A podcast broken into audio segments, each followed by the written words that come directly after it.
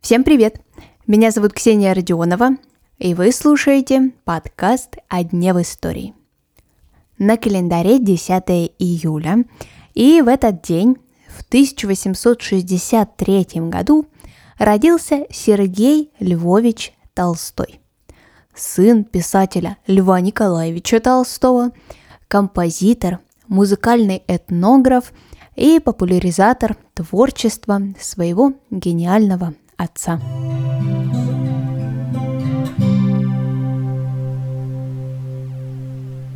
Сергей – старший ребенок Льва Николаевича. Родился он в Ясной Поляне, родовом имении Толстых. Свое начальное образование он получил благодаря отцу и матери. Раз уж Сергей был первенцем, то и его воспитанию Лев Николаевич уделял большее внимание. Всего у писателя было 13 детей. Толстой-старший практически всю свою жизнь вел дневники. И вот одна из записей, посвященная старшему сыну. Все говорят, что он похож на моего старшего брата. Я боюсь верить. Это слишком бы было хорошо. Главная черта брата была не эгоизм и не самоотвержение, а строгая середина. Он не жертвовал собой никому, но никогда никому не только не повредил, но и не помешал – он радовался и страдал в себе одном. Сережа умен, математический ум и чуток искусству. Учится прекрасно. Сергей Львович поступает в Московский университет на физико-математический факультет, отделение естественных наук, и большую часть своей жизни уделяет химии. Но и музыка из его жизни тоже никуда не исчезает берет уроки у уважаемых композиторов. Когда не стало отца Сергея Львовича, то у старшего сына Толстого появляется еще одна важная часть жизни. Он старается сделать все, чтобы сохранить память об отце и его творчестве. Сергей Львович – единственный ребенок Толстого, который не уехал из России после революции.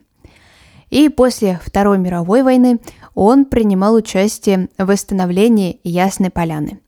Так что этот музей, который сейчас мы можем наблюдать, сохранился во многом благодаря Сергею Львовичу.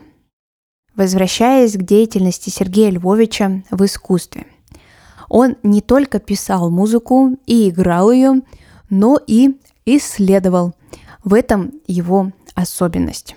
27 шотландских песен, две бельгийские песни, индусские песни и танцы, а также романсы на слова русских поэтов Пушкина, Тютчева, Фета, ну и много других произведений.